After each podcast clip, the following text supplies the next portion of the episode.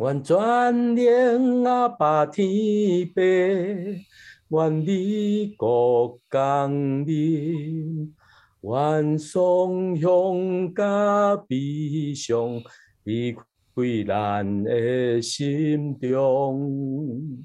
愿全能阿爸天父，愿你国降临。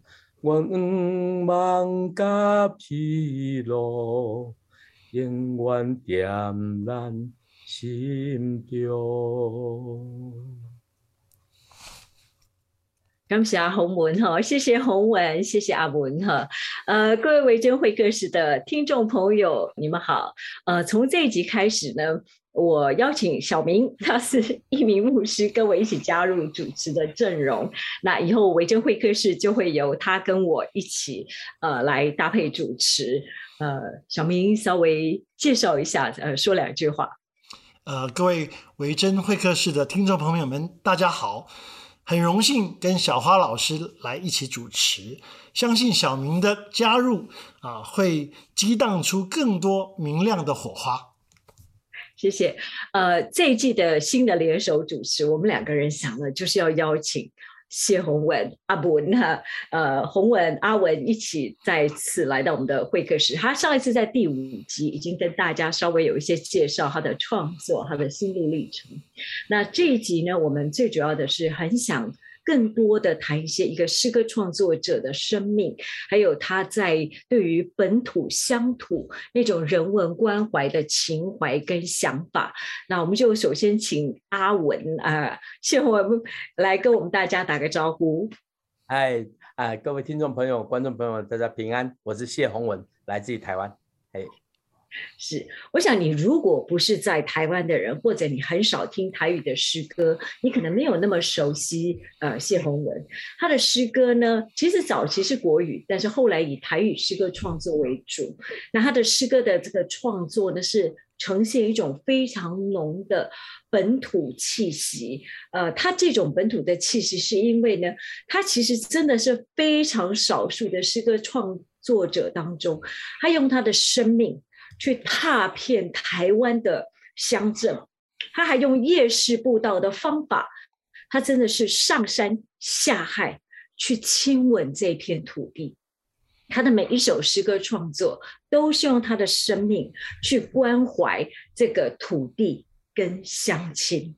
我想先请小明哈讲一讲他认识的红文，我知道他们是老朋友这样子哈，从过去到现在哈。对他的诗歌创作，以及为什么我们在思考这种诗歌跟本土化创作，还有啊诗歌作者的生命的时候，我们会先想到，真的在我们脑中想到的就是华人圈子里，你真的应该第一个想的是谢宏文呀，小明。是啊，讲到台语诗歌啊，我想啊最重要的一本当然是一九六四年出版的这个。丁罗回信息哈，这个圣诗啊出来已经已经将近超过五十年了哈。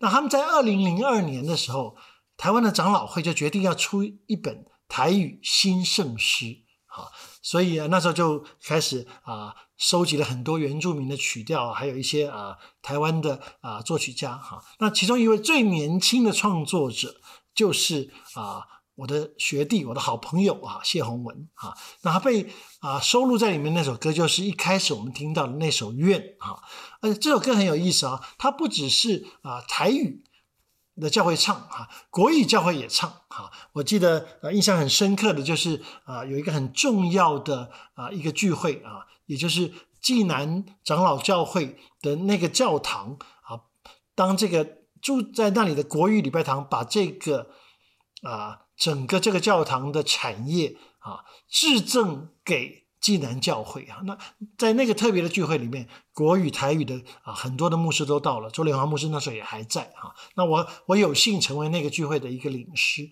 其中所选的诗歌就是洪文的愿哈。所以这首这首歌很能够代表啊整个台湾教会啊很那个那个凝聚力哈。那为什么这首歌会传唱这么？多的教会愿意来唱呢？啊，听说你你那个专辑还卖了卖了几万本哈。那我知道你有很多东西可以谈。那洪文是不是你就可以呃接下去谈谈愿这首诗歌你的创作的始末啊，作为我们这个访谈的开始啊。呃，其实我写愿哦，是我还比较年轻的，呃，很多教会的长辈看到说，哦，你看看这笑脸哦，说我很年轻，他们以为我是六七十岁啊，现在是六十岁了哈，但是那个时候我大概三四十岁而已，很多牧师就会看到你怎么那么年轻，那是我在年轻时候写的，那怎么写呢？因为我的教会是一个很喜欢传福音的教会，所以我记得我从学生时代我就很喜欢去。啊，甚至参加福音队，然后跑去一些需要地方传福音。那有开始有去一个地方叫做瓦邦，啊，就是现在我们知道金三角哈。那因为有宣教师那边，所以我就去那边，一共去了四次。我第四记得第四次的时候，那个宣教师叫我去一个开拓一个新的学校店，那我就去那个学校的时候啊，老师二十几个学生去的时候，其实那就是荒荒芜一片呐。然后有几百户人家在那个村落，我们去到那边跟开始开始工作除草嘛，砍木材。第三天的时候，我们在整理地方的时候，听到爆炸声，那很大。为什么呢？因为啊，我们知道瓦邦是全民皆兵的吼，所以每个人家里面都很多弹药。那我听到嘣一声，我心里面有有点黄昏的时候有点吓一跳。这是什么回事？因为我这个是都市机哦，啊，对着多起机啊，啊，去啊，真他吼被偷偷币哦。可是对我而言，那个声音我还蛮真的吓一跳，怎么会是打仗嘛？但是不是？后来学生跑来告诉我说有人自杀了。那有人自杀这件事情，其实在我心里面就产生很大的冲击跟涟漪，因为我看那个村落非常暗，好像地狱一样，真的不好意思，我这样形容。可是呢？那一声炸了之后，更让我确定，哇，我来到一个很恐怖的地方。第二天早上，我就带着学生去跑步，在跑的时候，经过村的时候，我就看到了那个到最旁边房子被炸出一个大洞，然后呢，还有身上的部位有一些东西连在树上面、墙壁上，很恐怖啦。对我而言，虽然我那个时候已经算是大人了，但是因为那个画面对我来说冲击很大。我带着孩子跑，孩子有点不敢看。那当天我一回来的时候，接近哇晚饭时间，我就写在前面。其实我写的时候，我是在哭啊，我在哭，因为我个人觉得我学音乐哈，不是只是为了学音乐，一定上帝在我生命有一个带领。但是我在写的时候，我写前面字我写不下去了，我写不下去，我就放着。哦，所以我觉得怎么人是那么辛苦呢？那我后来准备回台湾的时候。啊，这是我个人我个人的经验哦。当我要离开那里的时候，大概几百个人就跑出来，哭着跟我们挥手。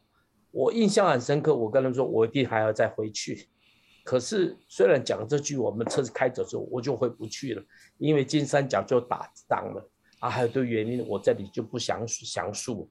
就因为打仗缘故，我真的回不去了。这件事情一直成我生命当中里面一个极大的。我不能说怎么样，我甚至开玩笑，我想去那边当当山大王，在那边找个姑娘，在那边结婚，就留在那里了。但是就是因为有战争，我就没办法进去。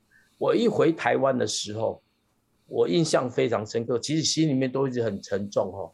我一直到了国际机场一出来的时候，我就看到了电视一个荧幕，那个荧幕是我也不会忘记，我就看到白小燕的手指放在荧幕当中。我在想啊，怎么这样子？那那个那种沉重，我说不上来。我上了国光号之后，同年应该是中信号吧。上去之后，我就把愿写完了。那我个人觉得那首歌真的被唱，大概是九二一地震啊，九二一地震，包括那个时候的省政府跟我要了，说要做一万张 CD 拿去送给灾灾区的朋友们。我说没问题的，你们要怎么用就怎么用。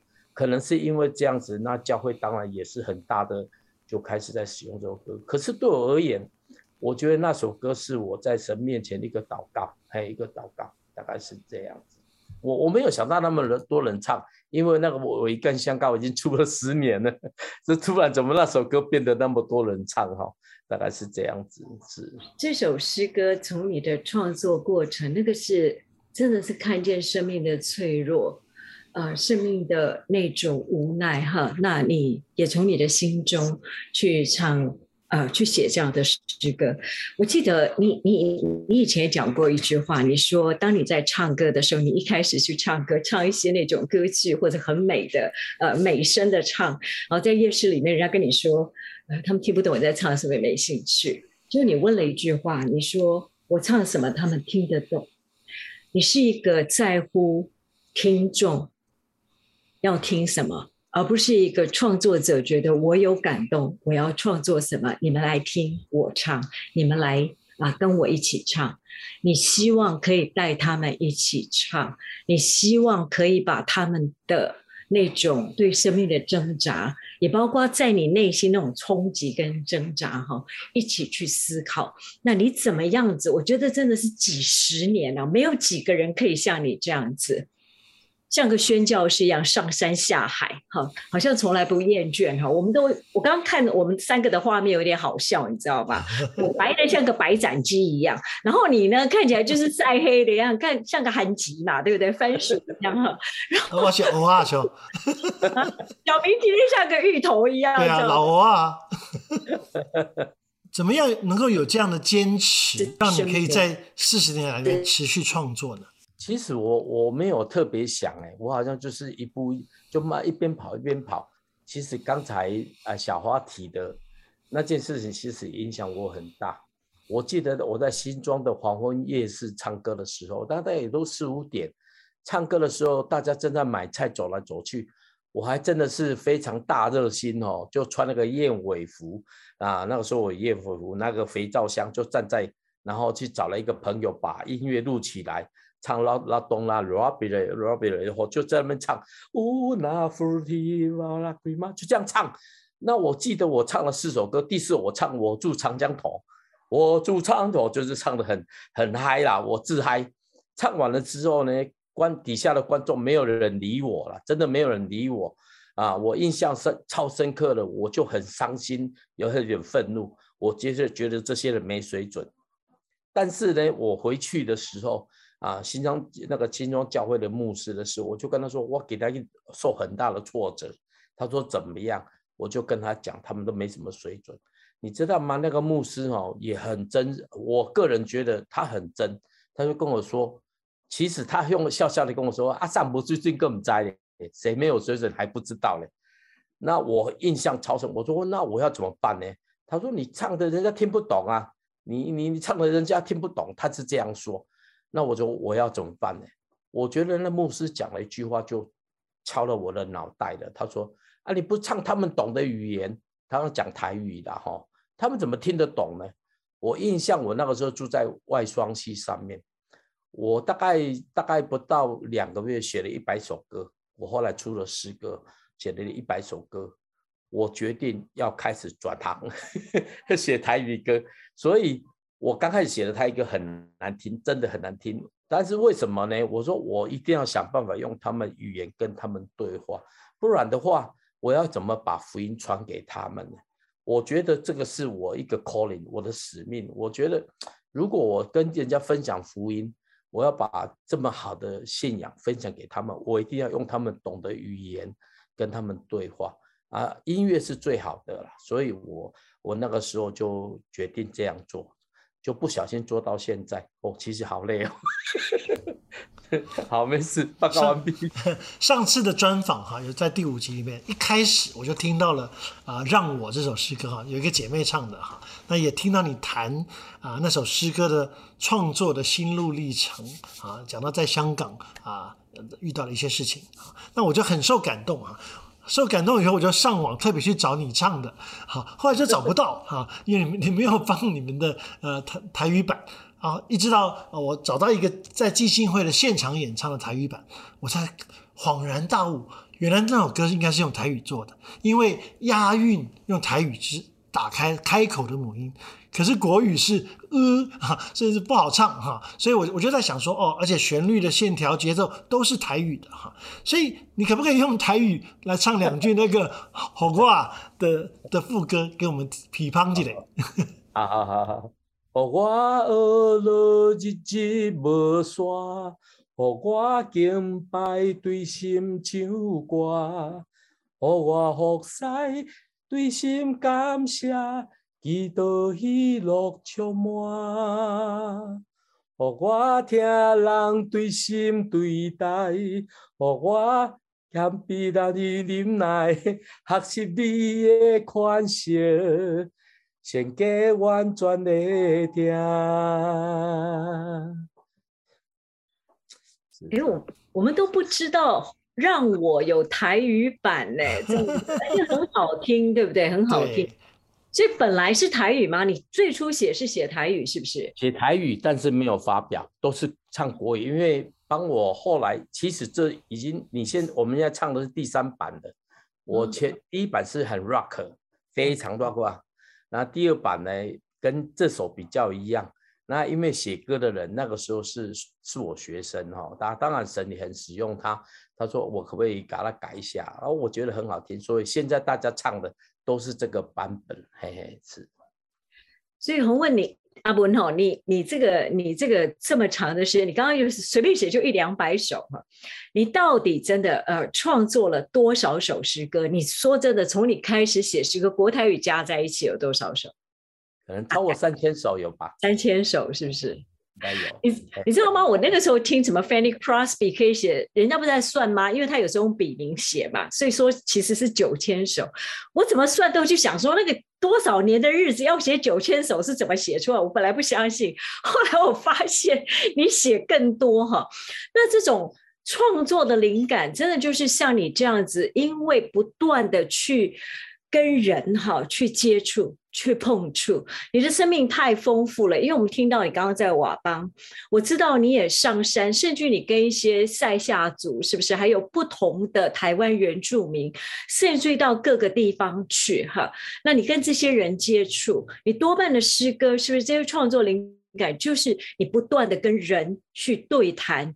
去看他们，去观察神在每一个土地上的生命，然后给你的创作灵感，可以跟我们稍微谈一下吗？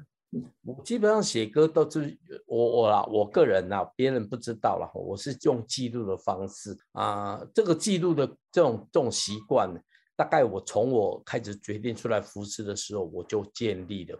特别我很长的时间哦，我离开台北到了台东去那两年。我就把这个记这种习惯就是，我就每天写，好像在人家说写读经日记，我是每天用歌写。那我这个我觉得这个习惯就是养成，甚至到现在我都还是这样子。那我最多的记，我可以想象的，如果真的那样写，应该可以写很多。我对着我的女儿唱歌哈，我一个小时唱十四首歌，哎。而且是不一样调的，就吉他拿起来西调唱完唱低调低调唱一调，哦，那唱就是甚至五，我还做过那个那个那个四四四五级的上进，那么这个这个这个这个他叫叫什么名字啊？忘记，就是反正每个调都唱一次这样子啊，唱完再唱，哦，大概真的是这样唱啊，然后就拿着诗篇一遍一遍唱，所以对我而言，我觉得就是有很多方式的记录啊，记录。我在服饰记录我看的，记录我的感受的，大概就是这样。所以你说多不多？其实我一点都不在乎。嘿嘿，我前段时间丢了一堆谱。对啊，我我觉得你刚刚在描述你的女儿那一段，跟你在讲你的创作，我觉得有一个字是你没有讲出来的。我想你也不好意思讲的，是爱。你爱你的女儿，是是。你唱的时候是全心全意，就像你在。呃，路上你去记录的时候，你爱这个土地，你爱这些人。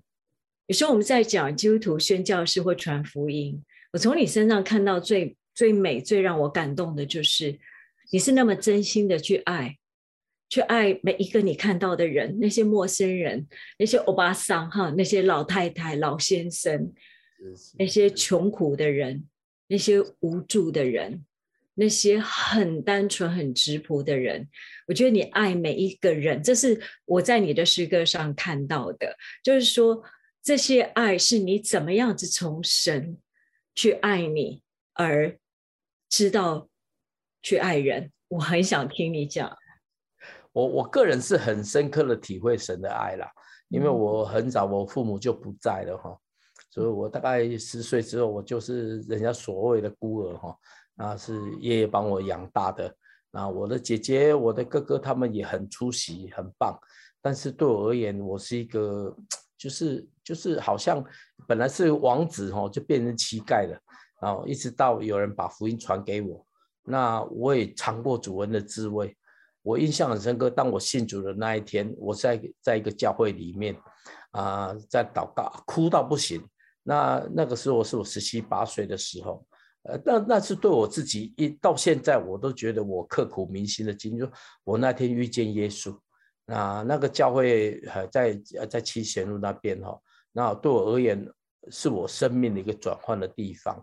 那我信主之后，我印象非常深刻，因为不知道年纪那个是高中生嘛，我离开教会还在外面点个烟抽烟回家，嘿，但是后来我烟就戒掉了。哎，烟就戒掉了，而且是很奇妙的情况戒掉，就离婚到现在，哎，但是对我而言，我的生命就是，对不起，我我没办法，我没办法复制啊，我只能说，我真的体会到，啊，主的爱是很深，以至于我那个时候就也愿意把这个爱跟别人分享，不得不啊，不得不像保罗所说的，我觉得那是很，应该是很自然的事情，大概是这样子，到现在。是。洪文，我们已经有啊一段时间不见了哈。其实你你婚礼的时候我还有去，后来后来我就出国了哈。所以上一次遇见你的时候啊，大概是五年前吧，我们是在台东啊，在台东的夜市哈。遇到你，那我正好带着美国的短宣队去啊，也结束了我们的福音晚会啊，还呼召了，完了以后就带着这些美国孩子去，呃，想要去吃雅琪亚，哎，就遇到说谢宏文的 开着你，你你那辆那个不是约柜车了啊，是另外一个，那是租的，对，租的一个一个车，就在那里布道哈，那就跟你不期而遇了，我们还很高兴的呃合影留念哈。那我也听说，其实你在台东曾经在那边。蹲过两年，对不对？好，在你刚刚开始服侍的初期，你可不可以谈一谈那段你在台东的经历？哎，那个时候，其实，在台北哈，我有参加一个聚会，那个聚会可能啊，也能忘记了，但我知道，因为就是呃，我的教会推荐我去参加那个到赵雍基基第一次来台湾布道会，就在中山主教堂，那我就领了几天聚会啊，大会就邀请我说，哎，你不是有个乐团吗？我说我的乐团叫二二六六乐团，因为呢，大家真的都是组组合嘛。那组那个二二六六跑去国中唱，跑跑跑去很多高中永和，我印象很深刻，一大堆人叫我 uncle，我想说哦，我当时变 uncle 啊，我在笑脸。但是呢，就是因为这样子，大那个呃，我们教会的长老都推荐，哎，你去，你去，你声音也够大，你去领会。所以我的领会就跟赵永基，我记得还跟信信林子就一起祷告。左边抓谢林子的手，他的手是弯曲的嘛？那右手抓赵雍基的手，我说哇，我是何等人？那我印象很深刻，还 PP 小组的人哦，就就围在旁边，类似这样子啊。那个晚了之后，很多人找我去服侍，可是我觉得我不满足，我非常不满，我不要这个服饰。我如果这样，我在国家音音乐厅就好了，我不不想来这里。所以那个时候，我就跟神祷告说：主啊，我要去哪里？刚好有机会跑去后山台东啊，去台东的时候呢，我是觉得那里很缺乏啊，非常缺乏。那我就里面有个小小祷告说：上帝啊，如果可能，我有没有可能来关心他们？啊，其实我比较不是那种只是会想的，我是行动派的哈。我就后来就跟啊，我那个时候还有在教点书，我就跟学校说好，没关系，我就。哦，我就利用利用我的时间哦，大概两天只有跑台东，就这样子飞机飞哈啊，那个时候环境也还不错哈，所以飞去拿两天就去看看，我都开玩笑，我一天就把台东走完了，一天就把台东绕完了，哎，教会拜拜访完了，人家说，哎呀，谢某某，你为什么跑来台东？你是你是精神这个精神错乱，还是感情失败哦？跑来这边干什么？那我说没有啊，我就是看看我们能做什么。我一来没多久之后，我决定去了，我还住了一个很烂的公寓啊，非常差的环境，我就在那边住下来，一个月好像两三千的样子。那就有我台北的同工就跟着来了，就开始那做什么事情？这一群人老老者年轻人跑到台东做什么的？我说好，那我们去呃原住民好了。哎，这个山线，这个海线，哦，那我就开始一天跑这个，一天跑这个。就哎，发家一个礼拜还不错啊，哎，所以我一年那个时候开了六万多公里的车，我印象很深刻。我就去那边服侍，可是热情哦不能成就事情。我记得我大概一两一两个礼拜之后我就累了，我想说不对啊，这样好像没什么好做的。但是呢，我里面就有个声音，我说你在看，你在看。所以后来那个进信会的牧师就跟我说：“你确定来这个还是来沾酱油的？”我说：“我想留下来。”啊，后来那个牧师就要我去富基港传福音。那一天我印象很深刻，我们在那个海神庙前面传福音，我们一唱歌他就打鼓，用大咚咚咚咚咚咚，很吵。后来唱到一首歌，居然那个鼓跟我们唱的节奏连在一起，我就跟那个后面的同工说：“哎，你们不用打了，这个就够了。” 我就唱根本听不到，只是鼓声。后来鼓声也发觉了一件事情，他居然发觉了有点失态，因为我唱歌，他变成他妈帮我伴奏了，帮我伴奏。所以那一天晚了之后，那个牧师吴牧师就跟我说：“哎呀，我觉得你们服什么，因为我我们跪在那边祷告，那个吴牧师就跑来跪在我旁边，我吓一跳，因为我们邀他嘛。”他就跪在旁边了，哭得很厉害。他说：“你们在哪里？”我就跟他哪里哪里。他说：“我家有个地方，你们给你们住好不好？”所以我们一起同工就跑去那边。过了两三个月之后，就有几个我生命当中很重要的人同工出现，长辈了。就我我就发觉了，吴长老就跑去台东找我。他说：“呃，要来看河边溜。”然后就去找张妈妈。我我说：“好啊好啊，那我作陪啊。”结果他就问我在做什么，我说我来这边传福音。那也因为这件事情，不久，呃，啊，我们教会的长老就来了，范哥那个聪明绝顶的人就来了，他就跟我说，他可不可以一个月来这边查罗马书？哇，我求之不得。他当时候最红的，超红的，他还愿意来跑到这个鸟不生的鸟不生蛋的地方，就与与这样子。我记得我大概第三次的时候，那那个长辈就跟我说。我去看你住的地方，我说他看我住，我当然不敢给给他看呐。我们那种那那种那种什么都四壁消软的画面啊，土土壤的画面，怎么会给他看？我拒绝他一次，第二次他又他来的时候又说，他从机场下来之后，我去你办，我去去你住的地方看一下。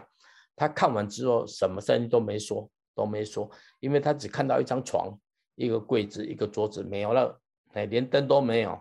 然后我就在那，我六个同工就在那里，啊，看了之后，我就收到我人生第一笔的奉献，虽然钱不是很多，但是我心里面很温暖，就说，哎，居然有会关心我。那后来那个长辈教会的长辈就来了，他三个月来一次，三个月来一次，所以当时候在整个东部有带来很大的祝福。为什么呢？因为本来大家都你做你的，我做我的，哎，因为他们来，我在进行会开查经班。在长老会开那个培灵会，那啊弟兄就有机会跟他们学习啊。我吃第一次吃沙西米哈，就是被那个吴长老害的。他跟我说：“哎，呃谢弟兄啊，这个欺骗我在刚去日本吃欺骗一万块。”然后我说：“哇，我没吃过那么贵的，我几块起来吃就沦陷了，就沦陷。”但是我真的发觉到这些长辈的爱是不是用讲的？这对我影响非常大。我在台东两年，我到处传福音，有很多上帝同在的记号。我我觉得我这样的人怎么可能？乡下孩子什么都不懂哦，也没读神学院，傻傻的一个人。那那些童工就跟着我去了两年。后来两年完之后，我就去，我想说，哎，不错啊，我们办的聚会。青少年的聚会，那个是应该是史上的，来了两三百个年轻人，十几个教会开福音车，早上把学生载来，晚上把他们载去住的地方，两三百个人呢。那福音车一个七，一个六七个人，就这样一路一路这样在。那我看了很感动，一群妈妈煮饭，义工煮饭给这些孩子吃，来了老师，来的所有都是当地的人。所以，当我离开之后，我听说那里有非常多人读，就奉献出来了。那是我生命当中一个很大的祝福哦。而且那个祝福之后，我一直想说，我可不可以把台东经验 copy 在台湾各地？所以就开启了我一个一段大概有十年的时间啊，在台东，我跑去呃北港，我去嘉义，在大林，然后最后跑去中立，最后因为我们教会的长老觉得。这个年轻人快死了，为什么会死？哎，哪有人这样子的？我真的是一个人搬乐器，搬到那个夜市前面就唱起歌来，包括所有的动作都一个人做。唱完之后扶招，扶招之后有时候还要为别人祷告，所以我真的是好就讲恭敬哎，我就这样做，真的无怨无悔，只希望我们的乡亲能够听到福音。所以我发觉到一件事情，我们生命如果没有没有为主用，我就给世界用，我不用不要给世界用，我要给神用。所以就是因为这样子，我就一直做一直做，一工工人一起混。哦，混到一个程度哈，我差差点，你看我现在这么土哈，我在大聚会除了大聚会以外，我才会穿长裤，不然我都穿短裤啊。为什么呢？因为这样没没招的话近了，要跑步比较快，所以对我而言，我会发觉到，就是一直在操练。那我觉得那个长辈对我影响很大，因为他们就是很关心，虽然不是那种黏着的，我我我太感激他们了。这个是我自己的一个。所以，我今天服侍我，如果别人有有可有可能，我也愿意给机会。好，所以我们很多同工后来都读神学院呐，都转行了啦，都转行。感谢主啊，很多人我很感恩啊。是。